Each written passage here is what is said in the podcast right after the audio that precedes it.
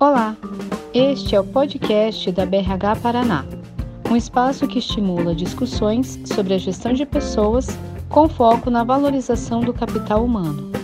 A BRH Paraná, tudo que só humano é capaz de fazer.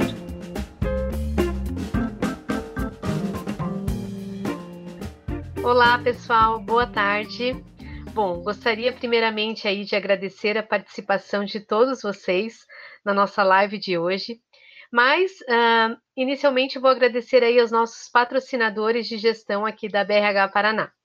Na categoria Ouro, nós temos a Clabin, Unimed Curitiba, Lima Lopes Advocacia, Soft Cine, Gazeta do Povo, Bourbon Hotéis e Resorts, Básica Comunicações. Na categoria Prata, Exal Alimentação e Facilities. Na categoria Bronze, nós temos a Sênior Curitiba, Vetor Consultoria, GPTW, Teamwork Contabilidade e Estrátegos. Bom, o tema da nossa live de hoje será como as empresas da área de saúde cuidam dos seus colaboradores. O tema será discutido com a participação do Dr. Rached Ajar Traia, diretor-presidente da Unimed Curitiba, e Dr. Luiz Antônio Negrão Dias, presidente do Conselho do IOP e do Erasto Gettner. A mediação será feita por Andréa Gotê, a presidente aqui da nossa associação. A todos desejo um ótimo evento. Olá, boa tarde a todos. Muito obrigado, doutor Rachel, doutor Luiz Antônio, pela presença de vocês. Eu gostaria de iniciar perguntando para vocês como é que é cuidar dos colaboradores em tempos de pandemia. Como é que é dar segurança física e psicológica para quem precisa trabalhar presencialmente. Doutor Rached, o senhor pode começar, por favor? Bom, é, boa tarde a todos, obrigado pelo convite em nome da Unimed. Boa tarde, Luiz, Andréia, agradeço por a gente estar podendo conversar sobre isso.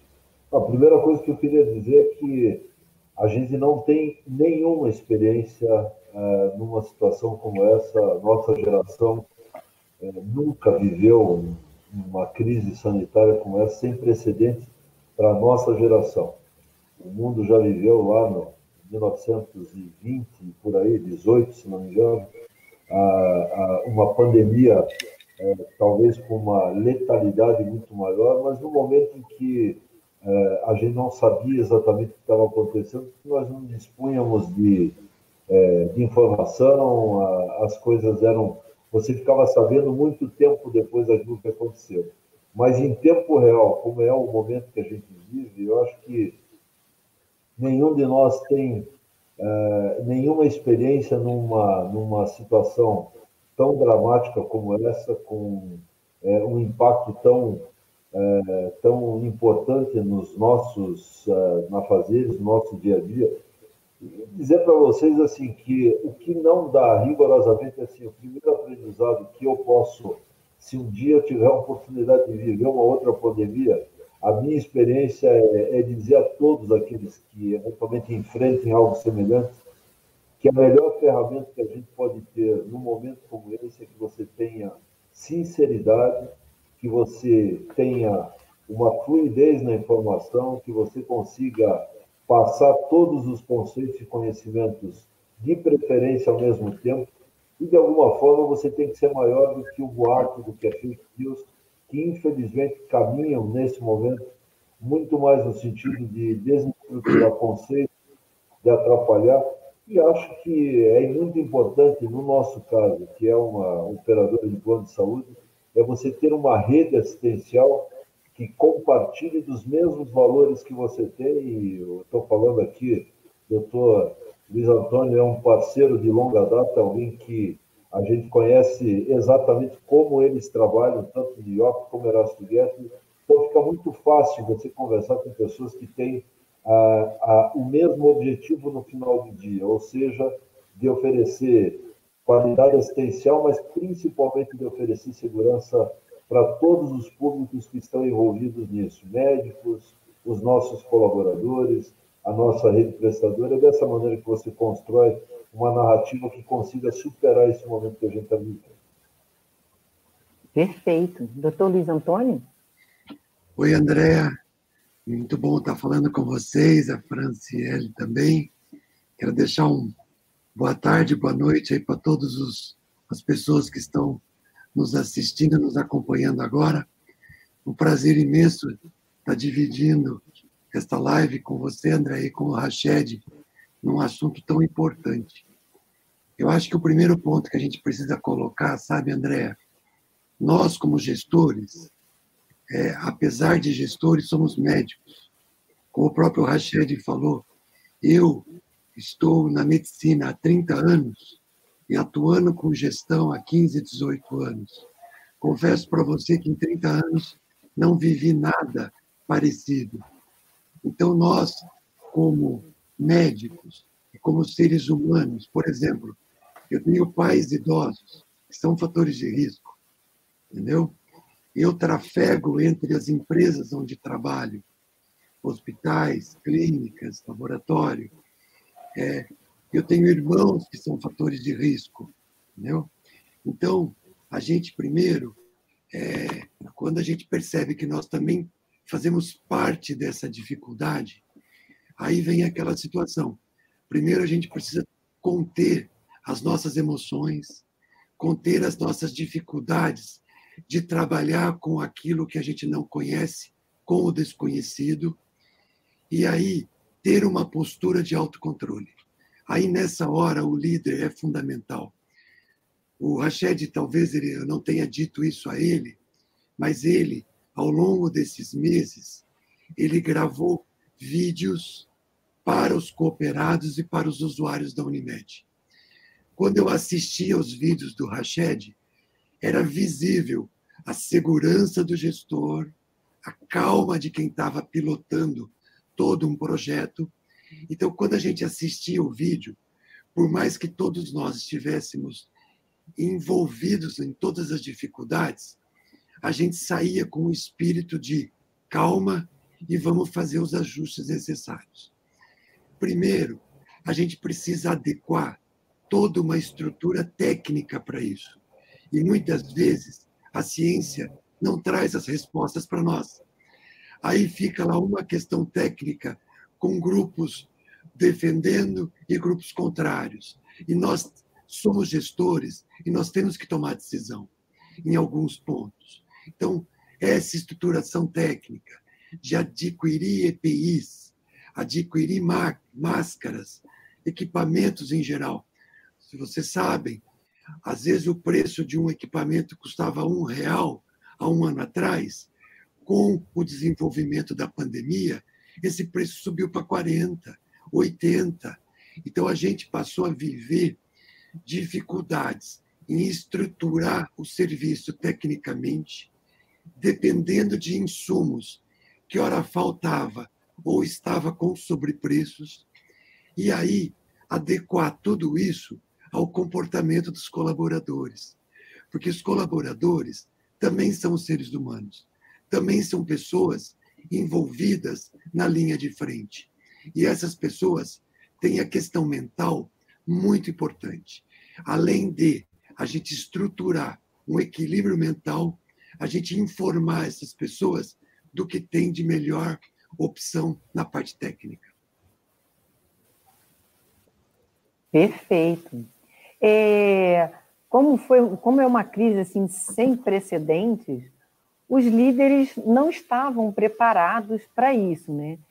Que ações vocês tiveram que fazer para prepará-los, para que eles pudessem suportar as demandas dos colaboradores que estavam trabalhando no front, é, outros que, por sua vez, puderam trabalhar de home office? Como foi é, é, toda essa estruturação para que as pessoas se sentissem seguras, né? E, e que eles pudessem é, fazer, no caso, gestão remota com alguns e, e dar segurança psicológica para quem estava ali no, no, presencial. Como é que eram os líderes, tanto do, do, do, da, do grupo IOP, quanto do Erasto e do, da Unimed, doutor Rached? Como é que foi trabalhar esse, esse processo de preparação dessa liderança? Na verdade, a gente não teve muito período de latência entre algo que ia acontecer, nós tivemos que trocar, ah, não trocar o piloto, mas de alguma forma fazer os ajustes com o avião em voo. É, eu represento uma, uma operadora de, de saúde que tem aproximadamente 530 mil beneficiários próprios e nós temos mais um contingente de outras Unimedes que nós atendemos, que são mais 130 mil. Então, nós estamos falando numa, numa parcela de quase 700 mil pessoas e são 1.600 colaboradores no, na, na Unimed Curitiba. É, tudo isso é muito complicado porque o primeiro momento é o momento de, de angústia de todos. Não acho que não adianta você. Eu acho que assim, é, se eu tivesse que dizer é, como que eu me comportei, é, o Negrão vai saber do que, que eu estou falando. Eu tentei ser presidente da Unimed por muito tempo. É, eu fui vice-presidente em 2002, tentei a presidência duas vezes e não, não, não logrei êxito. Voltei como vice-presidente em 2014 e em 2018 eu pude ser o presidente. E a primeira coisa que eu, que eu, eu posso dizer para vocês que eu ajoelhei e, e fui rezar e perguntei por que, que só agora me deu a presidência, nesse momento tão, tão nobre. Eu diria assim para vocês que a, a, o medo é, faz parte desse processo. O que a gente precisa é construir realidades que sejam coletivas. Não existe o abençoado que tenha a, a, sabe, a clarividência de dizer vamos fazer desse jeito ou vamos fazer diferente. Como negrão, eu pessoalmente, eu também sou grupo de risco, eu sou cardiopata, eu tenho duas molinhas na minha coronária já, já de algum tempo atrás, mas eu não deixei de participar, de estar na cooperativa desde março, nem um dia. E agradeço a Deus por isso. É, inclusive aos sábados, domingos e feriados, porque nós nunca trabalhamos tanto como agora.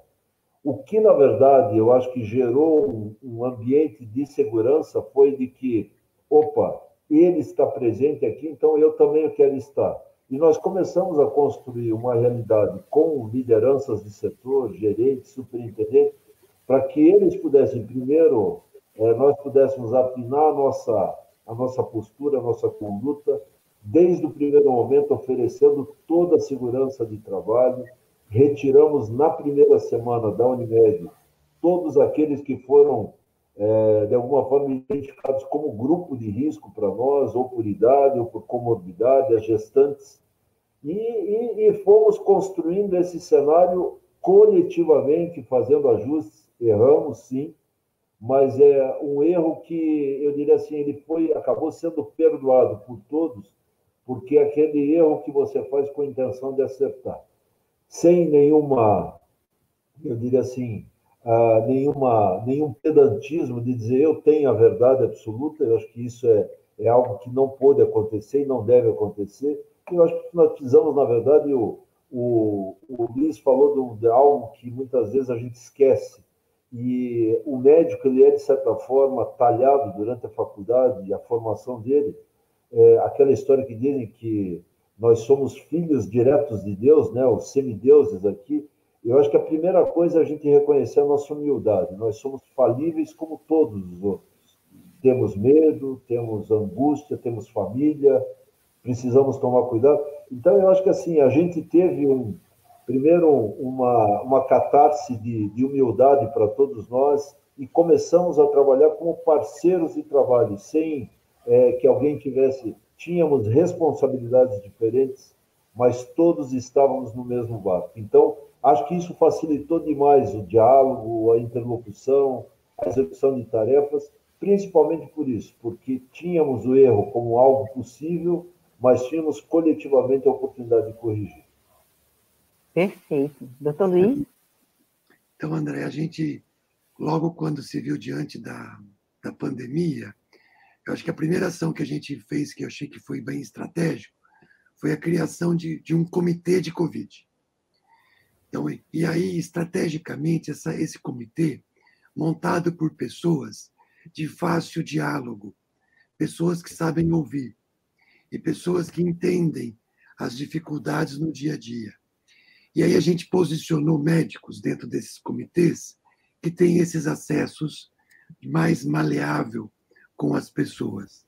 Então, isto foi importante. Junto desse comitê, nós contratamos uma médica especializada em infectologia. Então, o comitê, no começo, ele se reunia praticamente diariamente, depois passou a reunir semanalmente e depois quinzenalmente. Então, existia um comitê, esse comitê gerava boletins estatísticos com informações para as pessoas. Esses boletins também, no início, chegavam a ser diários, depois passaram a ser semanais. Recentemente estavam como quinzenais e agora a gente já está verificando a necessidade de aumentá-los novamente. E dentro desses comitês, nós, uma coisa que surtiu muito efeito foi criarmos dentro da intranet é, espaços de diálogos entre as pessoas do comitê e a médica infectologista, porque os nossos funcionários participam das redes sociais. A rede social virou uma verdadeira bagunça em termos de informação e muita fake news. Então, quando chegava na empresa, a intranet tinha um bate-papo com uma médica infectologista, alinhando o pensamento e tirando as dúvidas, isso reduziu bastante a ansiedade e a, e a questão mental dos funcionários. A gente deixou claro e construiu um esquema de que todos os funcionários que precisassem teriam seus testes realizados. Nós não medimos esforços para fazer nenhum teste. Nós tínhamos combinado com os hospitais de retaguarda que, caso nossos funcionários tivessem contaminação e precisassem de leitos, nós teríamos acesso fácil aos leitos. A gente também entendeu que os, que os funcionários poderiam ter dificuldades financeiras, porque eles estão inseridos num contexto de uma família em que alguns podem ter redução de salários, outros até perder o emprego. Nós antecipamos o 13º salário antes do mês de julho. Isso, essas, essas, essas ações foram, primeiro, educando a equipe, deixando a equipe segura, e ao longo do tempo a gente foi é, fazendo os ajustes necessários. Perfeito. É, todos nós fomos pegos desprevenidos e, como bem disse né, o doutor Rachad, fomos todos construindo juntos, né, doutor Luiz? Esse comitê, sem dúvidas, fez a, a diferença e traz bastante esse, segurança. Esses, esses comitês, Andréa, eles trabalhavam ligados diretamente aos líderes, uhum. treinando esses líderes para o dia a dia. Mas eu, a gente precisa reconhecer que o trabalho desse comitê foi uma coisa brilhante, brilhante, fascinante. E as pessoas que faziam parte foram exemplos. No IOP, a doutora Thais, uma das médicas que liderou esse grupo, e no Erasto, a própria doutora Carla, que é diretora do hospital, liderou também esse comitê, foram pessoas presentes em todos os momentos na instituição. Isso, uhum. Isso é muito importante também, como o Rached se manteve presente na universidade. Presente. Uhum. E, doutor Rached, doutor Luiz, é, nós sabemos assim da, da, importância né, do papel do líder. Quais foram os principais é, é, desafios que vocês enfrentaram e como vocês lidaram, né, com, como foi lidar com esses, com esses desafios e o que vocês acreditaram ter sido assim fator crítico de sucesso para trazer essa tranquilidade para os colaboradores? Bom, eu posso, vou falar antes do, do Luiz, já. É, nós, como o Luiz já comentou, eu até nem acabei falando, mas o Luiz comentou, nós, quando instalamos, acho que todo mundo acabou fazendo, teve mais ou menos um beabá de início, nós é, instalamos o comitê de crise, tinha um núcleo dentro do comitê, que era um núcleo de comunicação, e nós passamos a estabelecer um canal de diálogo com todos os colaboradores. Agora eu vou falar do público interno. Eu não gosto muito do termo colaborador, eu prefiro chamar de colega de trabalho. Então, nós começamos a conversar com todos os nossos colegas de trabalho é, no início da pandemia, quase que de uma maneira um pouco frequente, eu diria que a cada 15 dias, a cada 10 dias, à medida em que nós tínhamos conhecimento é, já com, é, robusto para poder compartilhar, mas algumas coisas que eu acho que nós oferecemos uma tranquilidade para todos. Primeiro, a Unimed Curitiba não fez a demissão de nenhum, nenhum trabalhador de dentro da cooperativa. Nós não fizemos redução salarial de nenhum deles. É, e isso, de certa forma, acabou gerando para quem estava fora da, da, da instituição é, esse, esse sentimento de que, opa, e nós temos um programa dentro da Unimed chamado Jeito de Cuidar. E aí, esse momento, é, a gente transformou em momento de cuidar. E nós acabamos por fazer tudo isso se transformar numa narrativa importante para que as pessoas pudessem se sentir amparadas para esse momento, que era um momento de absoluta é, interrogação na cabeça de todos. Criamos, inclusive, algumas atividades, eu diria assim, que até no sentido de fazer entretenimento. Vou fazer uma confissão para vocês. É, eu era baterista há muito tempo atrás. E por conta disso, é, eu toquei numa banda durante cinco ou sete anos. Inclusive, o doutor Luiz me convidou em 2007 para fazer um, um evento lá do Erasto e nós fomos tocar. E desde então nunca mais tínhamos tocado. Quando a pandemia começou, e aí eu digo, olha, estava uh, muito na moda aquela coisa de ficar mostrando o médico na linha de frente, morrendo na, na, na, nas UTIs, com máscara, marca de máscara no rosto. A gente quis fazer algo diferente, que era demonstrar que o médico era um ser humano igual a qualquer outro, mas que ele podia fazer um pouco além daquilo que ele normalmente fazia, que era salvar pessoas. E nós começamos a fazer assim é, apresentações, gravamos algumas lives é, da banda, de outras bandas, fizemos até porque o momento as cooperativas têm dentro dos pilares do cooperativismo, o sétimo pilar é você trabalhar na comunidade onde você está inserido, independente dele ser meu cliente, de ser meu cooperado. E a gente tinha começado a perceber lá no começo da pandemia, eh, abril, maio, junho, a coisa foi se intensificando, que nós começamos a ter algumas comunidades de Curitiba que começavam a passar fome. E, e nós tivemos aí uma iniciativa muito legal, aí contou com a colaboração de todos, é, da gente fazer um programa chamado Unimed Music Live, que era uma apresentação e nós arrecadamos um latino. Nós fizemos uma apresentação, arrecadamos 42 toneladas de comida e que a gente acabou distribuindo. Então, isso fez com que todo mundo ficasse igual, ninguém tinha CRM, não era mais o doutor.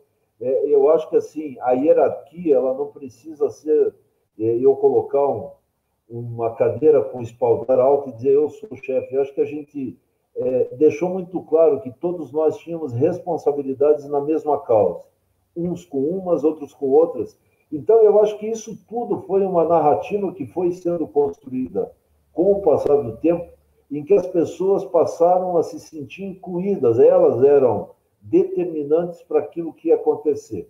É óbvio não, não são, a gente não tem de tudo isso só que extrair resultados positivos. Nós tivemos é, gente que teve problema de cunho emocional, de, é, segregamos um ambulatório para fazer um suporte para isso, e nós fomos trabalhando à medida em que as demandas foram acontecendo, a gente começou. O que eu quero sempre dizer assim que o que na verdade fez com que a gente tivesse uma proximidade com todos foi exatamente essa fluidez do diálogo, a transparência naquilo que estava sendo dito, sem que a gente omitisse nada.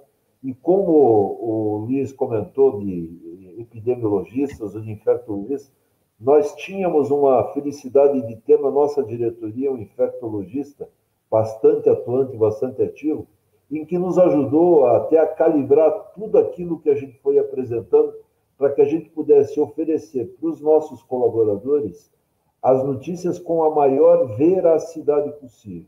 Então, é, é, nós éramos, na verdade, desmentidores das fake news quase que diariamente. Falei demais, hein?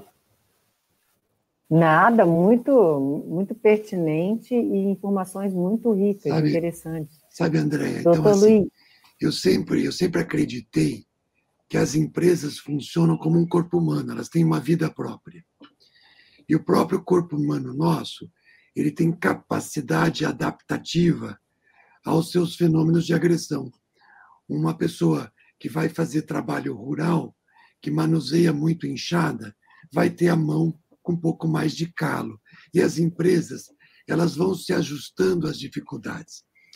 Eu vivi algumas experiências que mostraram isso claramente e que em tempos normais eu imaginei que talvez eu jamais conseguisse verificar isso que a gente encontrou nesses ajustes ao longo da pandemia. Uma das unidades do IOP é um hóspice. Então, esse hóspice, nós temos lá um grupo de funcionários, são sete leitos. Naquela época, estávamos com um paciente e ele internou contaminado. E em três dias, ele contaminou todos os funcionários do hóspice. Só um funcionário que não ficou contaminado. Então, como conduzir uma situação como essa? Nós, praticamente, fechamos o hospice para público externo e todos os funcionários, inclusive a médica, ficaram hospedados no hospice com o paciente ao longo de 15 dias. Então, ou seja, é surreal imaginar que as pessoas abandonassem suas famílias e ficassem trancadas dentro do hospital com o paciente, porque todo mundo estava numa situação praticamente igual. Tanto que a gente tinha uma atenção muito grande para eles. Exemplos que a gente fez, por exemplo, final da tarde, eles tinham lá queijos e vinhos. Aí eles uhum. começaram a fazer fotos deles dentro do ambiente, trancados, e as pessoas de fora começaram a ficar com vontade de ficar hospedadas lá dentro. Então, essa é uma questão adaptativa. Outro exemplo, no laboratório, nós fazemos testes de PCR e testes sorológicos para o Covid. E eu tenho, eu fico muito chateado quando as pessoas às vezes fazem críticas em relação aos, em relação aos testes, porque as pessoas não têm noção como um teste de PCR é feito. O teste de PCR não é uma questão de você pingar duas gotinhas e chegar num resultado. Isso envolve técnica de biologia molecular, envolve uma extração e envolvimento, às vezes, de partes de DNA. Então, essa questão é, de, de você desenvolver o exame, ela é muito refinada. E não é qualquer pessoa que consegue fazer um teste como esse. Você precisa de ter pessoas treinadas. Eu te digo, Curitiba não tem mais que 10 pessoas treinadas para fazer PCR. Então, não tem como você fazer uma testagem em massa não tendo pessoas treinadas que entendam o assunto para fazer o teste. Uhum. E nós tivemos que, num laboratório, desenvolver treinamento, contratar pessoas e mudar toda uma estrutura para atender esse essa procura de massa, para atender a demanda e colaborar com a ajuda do impacto da pandemia. Então, a gente percebe que o que a empresa conseguiu se adaptar para isso num curto espaço de tempo, em coisas de tempos normais, a gente jamais conseguiria. Vou citar um exemplo. Nós tivemos que abrir uma unidade de Covid que o Erasto coordena no município de Guarapuava. Nós tivemos uma semana para contratar 718 colaboradores em uma semana especializados para a linha de frente de Covid. Gente, não é fácil isso. É.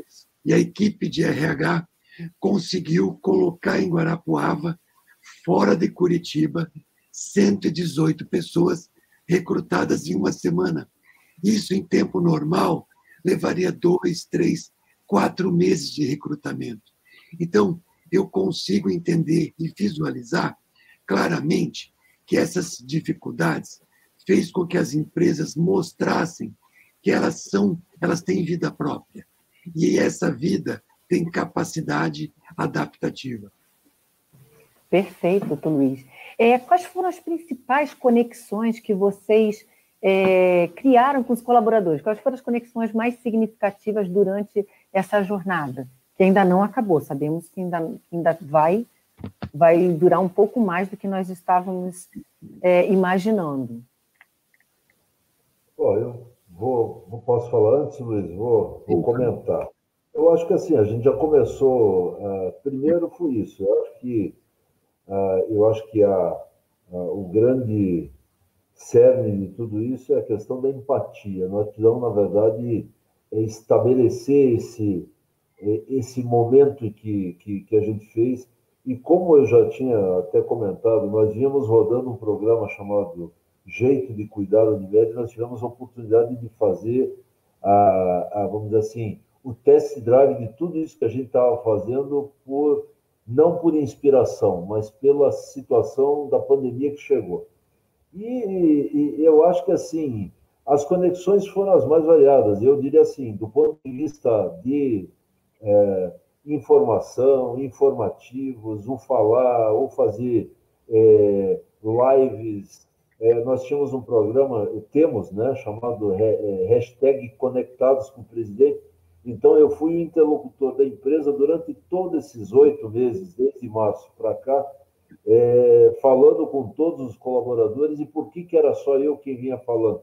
Para que a gente mantivesse a mesma linha de comunicação o tempo todo e, e eu digo assim, felizmente, eu tive a oportunidade de falar o tempo todo, não tive, é, não, não tive o, o desprazer de ser é, agraciado com o vírus, então eu pude trabalhar o tempo todo e de dentro da Unimed. Eu acho que isso, de certa forma, também criou para mim uma, uma facilidade da conversa, do diálogo com os gestores, com, enfim, com todos aqueles que estavam lá. Então, para mim, é, não nunca tive esse tipo de problema, mas eu tenho a mesma, o mesmo respeito pela pessoa da o vigia, a, a mulher que faz a faxina da cooperativa, com o superintendente.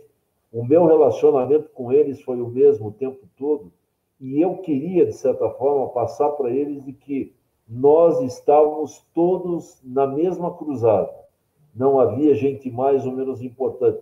Então, eu acho que, assim, esse tipo de, de diálogo, é, essa comunicação mais assertiva, mais direta, é, levando é, esclarecimento, isso que o, que o, o Luiz comentou, nós fazemos ou fizemos e acabamos de ter uma na sexta-feira, em que há é, um canal aberto para que possam esclarecer dúvidas sobre a doença, sobre o momento, não só Covid, outras condições que eventualmente possam afligir, porque a impressão que dá é que todas as outras doenças deixaram de existir e nós só temos uma doença para tratar agora. Então, as pessoas têm as suas angústias, as nossas gestantes, as, os filhos dos nossos colegas de trabalho, os diabéticos, os cardiopatas. Então, o diálogo foi o mais franco possível para que a gente pudesse, eh, de alguma forma, assim, dizer: olha, essa essa pancada chegou, a gente assimilou e a partir de agora nós temos que conviver com tudo isso que está acontecendo, mas conviver com todos os cuidados que nós precisamos sem descuidar de todas as outras coisas. Até como você disse, André, o que nós estamos vivendo agora aqui em Curitiba é uma situação é, que não tinha sido mapeada por todos. Nós imaginamos que tínhamos achatado a curva, ela tinha começado a declinar, e de aproximadamente duas ou três semanas para cá, a gente percebeu que essa, essa incidência ela vem numa espiral e vem crescendo. Nós estamos ainda falando da primeira onda. A segunda onda, a gente imagina que ela deva acontecer nos meses de fevereiro, março e abril. Então, eh, eu, eu diria assim: esse, é, esse é, recrudescimento da primeira onda era algo que a gente não esperava, mas serviu até do aprendizado que nós tivemos para poder enfrentar esse novo momento de uma maneira um pouquinho mais tranquila. Mas eu acho que, assim, é, qualquer que seja o expediente que você utilize, a forma que você vai fazer, o que você precisa fazer é você comentar, você dizer, ser assertivo, não esconder o que está acontecendo, é, e principalmente o que nós dissemos desde o primeiro momento para todos os nossos colegas de trabalho. Vocês estão indo para um trabalho remoto, para o home office, nós fizemos isso, quase 90% da instituição foi para casa.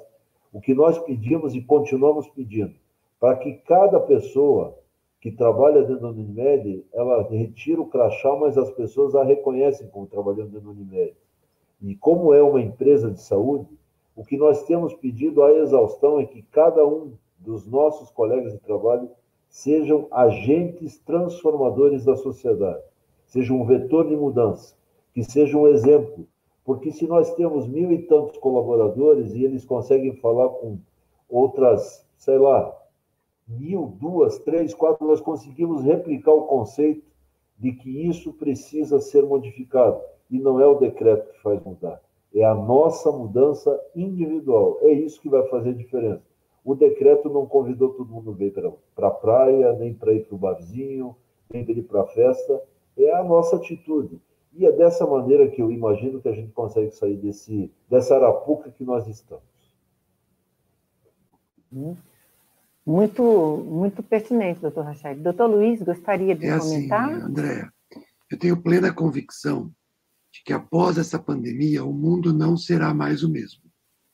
Nós vamos viver um mundo diferente. Essa diferença, ela começa com a própria pessoa se espalhando pelas empresas e pelas relações entre empresas, entre países, cidades e entre do mundo como um todo. Né? Então, pessoalmente, é, eu vivi um momento em que eu tive que administrar minha ansiedade, porque, como médico, com um paciente com câncer na minha frente, eu preciso que o paciente faça o tratamento e não morra de um Covid. Uhum. Ao mesmo tempo, como gestor, quanto menos gente vier na minha empresa, entendeu? Melhor. Menos vai trazer contaminação para os meus funcionários. Entendeu? Então, é, a gente tem. Aí você sai disso e entra na rede social, um monte de gente carecendo de informações. Então, eu me via, ao mesmo tempo, estimulando os pacientes a não interromperem seus tratamentos, ao mesmo tempo que eu liderava equipes para dispor de estratégia para que os setores funcionassem adequadamente ao mesmo tempo que eu me via no Facebook, três horas da manhã, respondendo pergunta de pessoas que foram contaminadas, estavam em casa desesperada, sem saber o que fazer. Então, esta experiência que eu vivi, com certeza, está me transformando. Eu acho que eu estou tentando entender tudo isso. As empresas todas, e nós como pessoas, é, vamos levar algum legado bom disso. Por exemplo, isso que nós estamos fazendo hoje, que é uma videoconferência, uma live, o tal do Zoom, eu nem sabia que existia. Hoje, nossas reuniões na empresa é tudo pelo Zoom. E te falo, vai ser difícil alguém me tirar de casa e até a clínica fazer uma reunião sete horas da noite. Então, algumas coisas que nós não usávamos chegaram para ficar algumas coisas vieram com certa decepção. E nós não vamos ter que escolher isso, nós vamos ter que esconder isso. Por exemplo, eu esperava muito mais da Organização Mundial de Saúde. Eu entendia que uma instituição com aquela importância, em momentos como esse, tinha que ter dado estrutura para todos nós de uma forma mais sólida.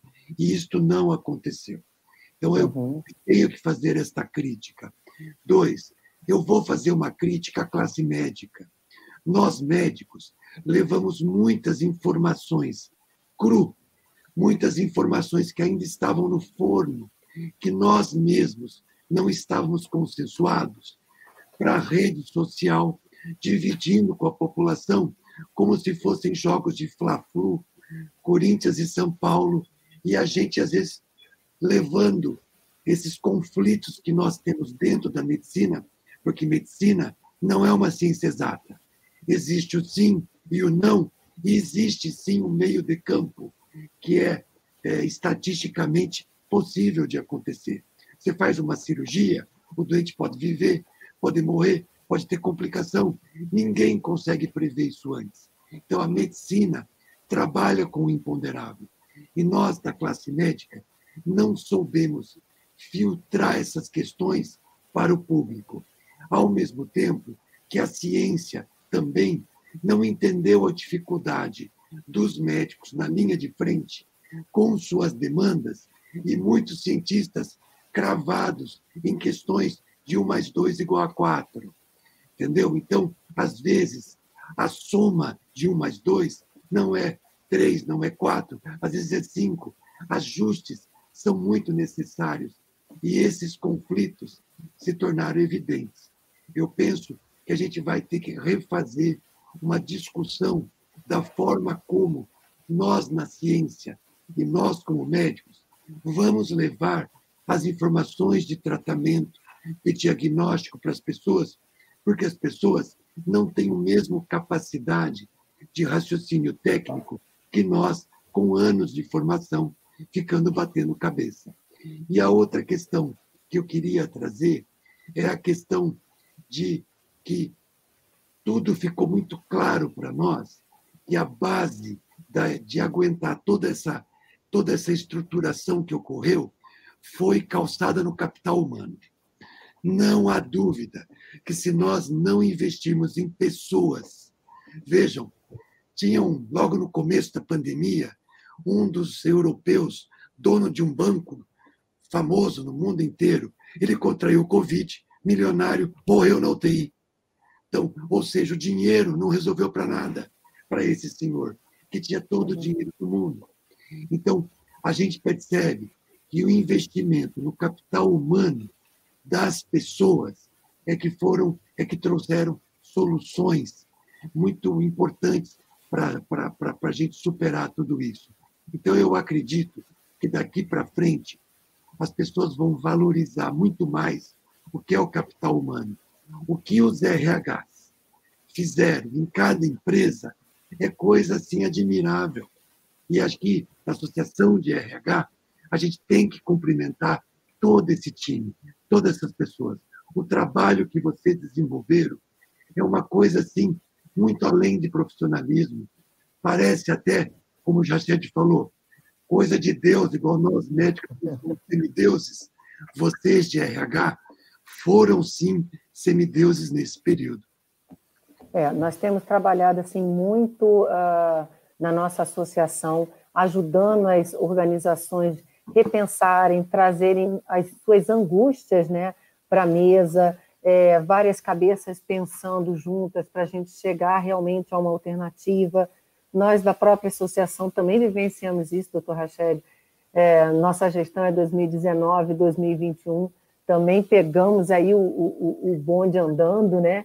É, fomos vítimas também da pandemia, tivemos que agir, né? tentar mais acertar do que errar, mas, é, como disse o doutor Luiz Antônio, sempre trazendo as pessoas para o centro. Elas nunca precisaram tanto ser cuidadas e estarem na, sendo mantidas nas nossas estratégias. Tem uma pergunta do Dorian Bachmann.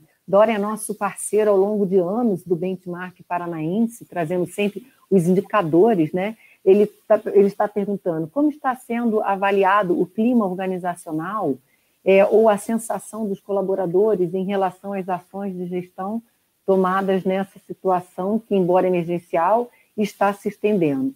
Eu, doutor Rachid, também é, é, compartilho da sua ideia, sempre falo, os meus colegas de trabalho, às vezes me sinto até na, na SBT, lá no Silvio Santos, vamos lá, como é que, que, que nós, eu trago o problema para a mesa, vamos lá, equipe, colegiado, vamos, vamos discutir isso daqui e trazer, né? Então, como está sendo a questão, assim, do avaliar do clima organizacional, como os é, é, funcionários, colaboradores, eles têm percebido é, esses processos de tomada de decisão. É, a pergunta é muito boa, até porque a crise de pandemia ela era prevista para alguns meses, é, nós vínhamos numa expectativa de que agora tudo iria se acalmar, e já vimos que não, estamos vivendo ainda o reflexo da primeira onda, é, e a vacina não, não tem uma, uma. Ela não chegará tão rápido assim, e nós somos seres humanos, né, doutor Rachel e doutor Luiz? Nós não. A, a, e quando a gente fala de saúde, é o bem-estar físico, mental e social. Nós não estávamos preparados para esse isolamento durante tanto tempo, né? Então, como é que está essa questão assim do clima organizacional? Como é que é manter para vocês dois o clima para quem está aí no front e para quem está remotamente, né? Como trabalhar essa cultura? Eu vou, colocar um pouco antes do Rached. Nós estamos trabalhando com aquela pesquisa Pulse.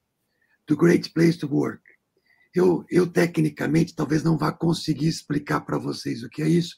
Você, André, vai ter muito mais capacidade. Mas a gente implantou uma ferramenta para medir esse clima organizacional periodicamente, com indicadores periódicos. Então, nós, pessoalmente no grupo, estamos fazendo a pesquisa de pulso. Pulse, né?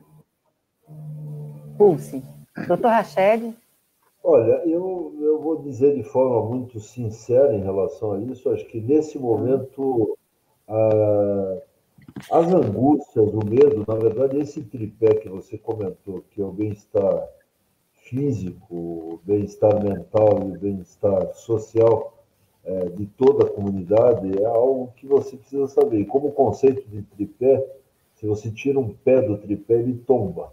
Nós precisamos agir nas três frentes é, o nosso conselho de administração, e eu tenho muita felicidade disso, nós entendemos no primeiro momento que nós precisaríamos é, entender, e nós já tínhamos o desenho, é, o, o Luiz vai saber de quem estou falando, o Negrão e o Clóvis já haviam, de alguma forma, sinalizado para nós de que este processo da pandemia ele iria você arrastar até pelo menos o final do ano que vem. É importante que a gente não jogue água fria nem com gelo para todos, mas esse é o desenho da linha do tempo, porque nós ainda teremos uma segunda onda que deve acontecer ainda no primeiro semestre. A questão da vacina, e acho que isso que eu falo de você trabalhar com dados que sejam sinceros, para não gerar expectativa, porque pior do que mentir é você iludir. Então, nós não uhum. temos que criar ilusão.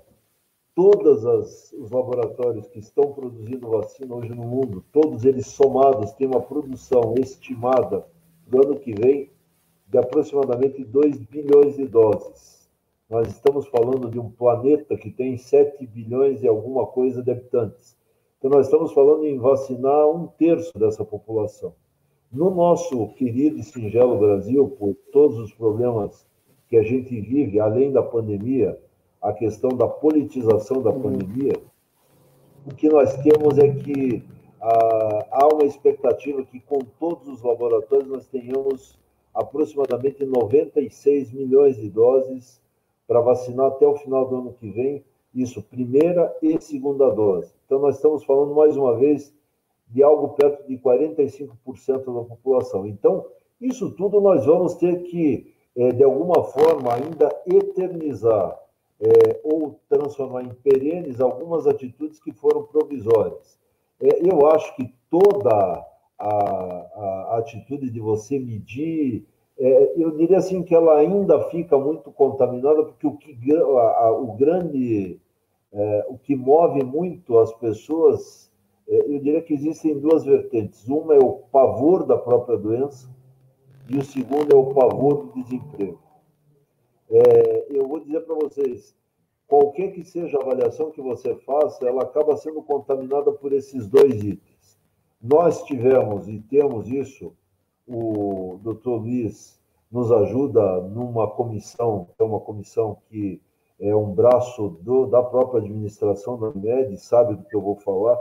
Nós estamos fazendo com que todas as ações que foram temporárias nós estamos as transformando em informações ou decisões que possam suportar o próximo, o próximo ano. É, mudando toda a nossa dinâmica, inclusive a questão da estrutura física da cooperativa.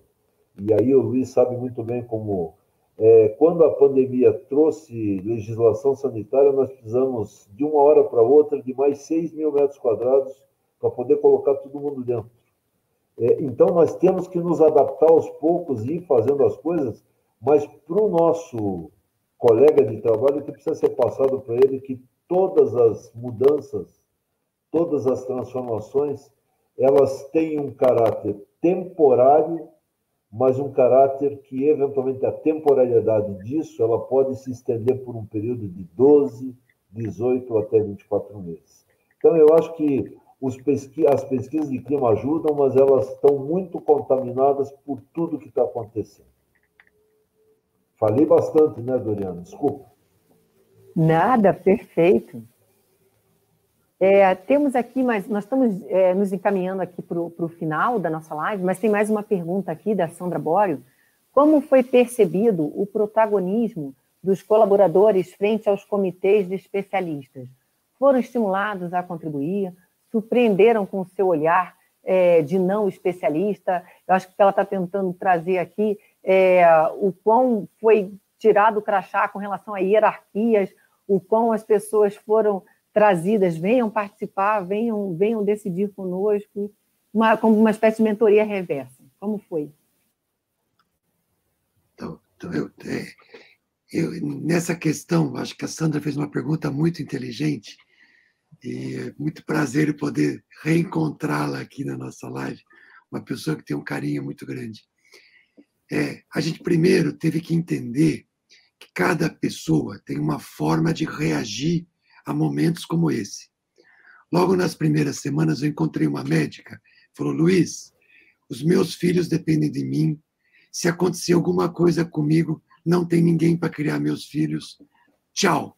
Quando acabar tudo isso, eu volto. A gente encontrou pessoas com essas características, pessoas também que não, já eu vou para a linha de frente, que já se contaminaram com o Covid duas ou três vezes, já se afastaram, voltaram, afastaram de novo, voltaram e ainda estão na linha de frente. Então, a primeiro, a gente precisa ter um respeito para o estilo com que cada um responde a esse conflito, a forma de, de encarar a dificuldade. Todas as pessoas não são obrigadas a responder de forma igual. E a gente tem que respeitar isso, e todas são importantes neste contexto. Mas sim, haverão aquelas que vão ah, é que é, arregaçar as mangas e ir para a luta. Essas pessoas, você tem que prestigiá-las neste time de lideranças. Por exemplo, nós tivemos, nós tínhamos duas unidades. Se uma equipe inteira se contaminar, nenhum paciente faz tratamento, porque você tem que afastar a equipe inteira. Em radioterapia, você depende do médico, do físico, do técnico. É uma cascata. Se a cascata se contaminar ou se afastar, você não consegue pôr um paciente numa máquina. Ninguém sabe ir lá e ligar o botão dessa máquina. Então, a gente tinha que dividir equipes como se fossem dois turnos separados, mudar as pessoas de local de trabalho. Essas mudanças foi trazendo angústia para esses funcionários e eles foram reagindo com muito espírito de liderança. Confesso para vocês que muitas pessoas que eu não tinha percebido grau de liderança é, alto apareceu agora, nesse momento. Então a gente percebe que houve sim uma resposta imediata àquilo que eu falo. O nosso capital humano tem vida e a empresa tem vida. E isso entrou numa sincronia. Perfeito. Doutor Rachid? Ah, eu, eu vou dizer da mesma forma que o Luiz, acho que nós tivemos uma, uma estamos tendo né, uma grande oportunidade de, de ver várias, desculpe o termo, várias lagartas se transformando em borboletas. Né? Uhum. Pessoas que a gente não, não via protagonismo, que tiveram uma oportunidade e tiveram, pessoas que se desinibiram e propuseram coisas, e principalmente porque a proposta que algum é, que alguém trouxe, ou que vários trouxeram, é, ela por si só gera um manifesto interessante para nós, que as pessoas estavam dispostas a contribuir, mesmo que a contribuição não pudesse ser é, operacionalizada. Mas a gente, é, e falo assim como o Luiz falou, eu quero acreditar que a minha sensação nesse momento é de que nós temos um time muito mais engajado com além, eu não vou não falar do negócio, engajado com outro ser humano que está sentado na mesa do lado da tua, a nove metros hoje, por causa da, da lei sanitária, mas eu digo assim, nós entendemos que as pessoas passaram a, a ter esse espírito de time, das pessoas assim, o, o, o, o cuidado comigo, cuidado com do lado, cuidado com o outro, e eu acho que isso é uma experiência, é um momento rico demais para todos nós é, que a gente, isso talvez seja a boa coisa que a gente tinha que preservar da pandemia. Esse momento da, da solidariedade, do, do, do, da cooperação, da, sabe, dessa sensação da interdependência. É, eu dependo do meu emprego para sustentar o meu filho, mas é, é, eu também quero contribuir para que você continue e você vai contribuir comigo. Então, eu acho que assim, esse clima de, de, sabe, de sociedade mesmo, de coletividade, de cooperar, eu acho que esse é algo que, uh, eu vou dizer assim, talvez seja o maior legado de todos. Perfeito. Nós também, como a Associação Brasileira de Recursos Humanos, nós temos dois é, é, funcionários que vocês conheceram, o Luciano e a Fran, e essa organização ela funciona toda no voluntariado. E, gente, nós fizemos coisas muito bacanas, é, muitas ações, tudo subiu de forma digital, é, ações para ajudar as pessoas a se recolocarem, ombro parceiro para trabalhar a escuta ativa de pessoas que não estavam sabendo lidar com as emoções, enfim, muitas e muitas ações em parceria com é, Great Place to Work, né, liderança feminina, empoderamento, enfim, várias ações, mas tudo trazendo uma causa, trazendo um propósito. Então, isso é um legado muito bacana para todas das organizações, né? Criem propósitos, né, como área, criem propósitos é, é, maiores, engajem as pessoas, porque elas vêm. A solidariedade foi muito bacana. Eu acho que isso tem sido assim, um dos principais é, é, legados dessa, dessa pandemia. E até para as organizações revisitarem temos planejamento estratégico, nós temos que seguir. Agora, fazendo gestão de crise, ouvindo mais as pessoas, tirando, é, é deixando, como diz o doutor Luiz, né, mais fluida, mais organismo, todos vindo para a mesa para poder colaborar. Para nós encerrarmos a nossa, a nossa live de hoje, eu queria pedir para vocês uma mensagem, né? Que mensagem vocês dariam para quem está nos assistindo, não só agora, mas as nossas lives elas têm é, essa característica, várias pessoas depois entram, assistem, a gente compartilha também com todas as outras ABRHs. Que mensagem vocês dariam para que as pessoas é, é, pudessem ter organizações mais saudáveis, né? que a gente pudesse é, fazer é, mais um tripé, né? trabalhar é, a, a saúde dos colaboradores, o resultado dessas instituições, mas também pessoas felizes, trabalhando de uma forma mais fluida? Olha, eu vou, vou falar antes do Luiz, até para deixar o Luiz, que a palavra final sempre fica mais rica do que a anterior. Mas o que eu queria dizer, assim, eu acho que, para mim, o grande aprendizado desse momento, e quero acreditar que é algo que eu particularmente acredito, é, qualquer atividade ela é coletiva. Nós não temos o, um único líder, acho que a liderança é uma liderança compartilhada. Eu acho que nós precisamos construir realidades que sejam suportáveis por várias pessoas, é, respeitar toda e qualquer pessoa é, com a sua contribuição, não existe o mais ou o menos importante, existem pessoas que juntas constroem é, realidades coletivas e é nisso que eu acredito. E eu vou, antes de eu encerrar, eu sou filho de um, de um falecido boia fria, e ele falava tudo para ele era a questão da lavoura. E eu, eu vou lembrar dele agora quando ele me diz o seguinte, que na lavoura, se você planta trigo, na melhor hipótese você vai colher trigo. Eu vou te dizer que tudo isso que está acontecendo é fruto do plantio. O que nós fazemos, nós colhemos. E digo para finalizar e agradecer mais uma vez, André e Luiz, pela, pela oportunidade rica de estar com vocês, se puderem, fiquem em casa. Obrigado. Muito obrigado, doutor Rachel. Doutor Luiz? É, André, eu acho que o grande aprendizado que a gente tem que sair é aquilo que eu comentei de, de, de valorizar o nosso capital humano.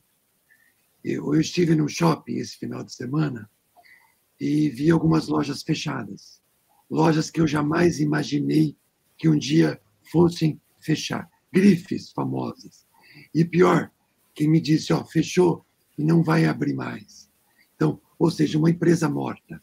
Então, quando a gente começa a verificar as empresas vivas e as empresas que se adaptaram, só conseguiram isso através do capital humano fortalecido. E eu quero deixar como mensagem um agradecimento aqui nessa live a Evelyn Rando, a nossa gestora de RH do Erasto, do grupo do Erasto, e a Patrícia Zemuner, que é a nossa gestora de RH do grupo IOP.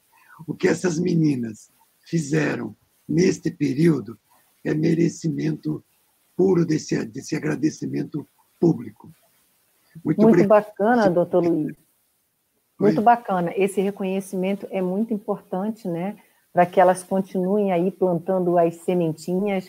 É, nós, eu costumo falar assim, apagamos as luzes, nós temos razão social e CNPJ, né? O que faz a diferença são as pessoas que estão lá dentro, né? Nós temos que, de fato, é, trabalhar o nosso slogan da BRH, tudo aquilo que só o humano é capaz de fazer. É, transformação digital, todas essas crises, nós temos sempre as pessoas por trás para ajudar a sair dessa crise, atravessar essa crise. E por trás das máquinas, né, dos robôs, o mundo, não tem dúvidas nenhuma, será dos robôs e dos algoritmos, mas nós temos que ter as pessoas aqui por trás para ajudarem a o que, que a gente faz com toda essa tecnologia, né? Como é que a gente pode trabalhar. Gratidão, doutor Rachel, gratidão, doutor Luiz, por todas essas suas, é, pelas suas colocações, né? Por, por, todo esse aprendizado, né? E vamos dar por encerrado a nossa live, com certeza são informações riquíssimas que nós ainda continuaremos aí a, a, a multiplicar no mercado. Eu agradeço. Obrigada. Obrigado. Bom final de dia para todos. Uma excelente semana para todos nós. Nós todos. Obrigado. Um abraço. Um abraço.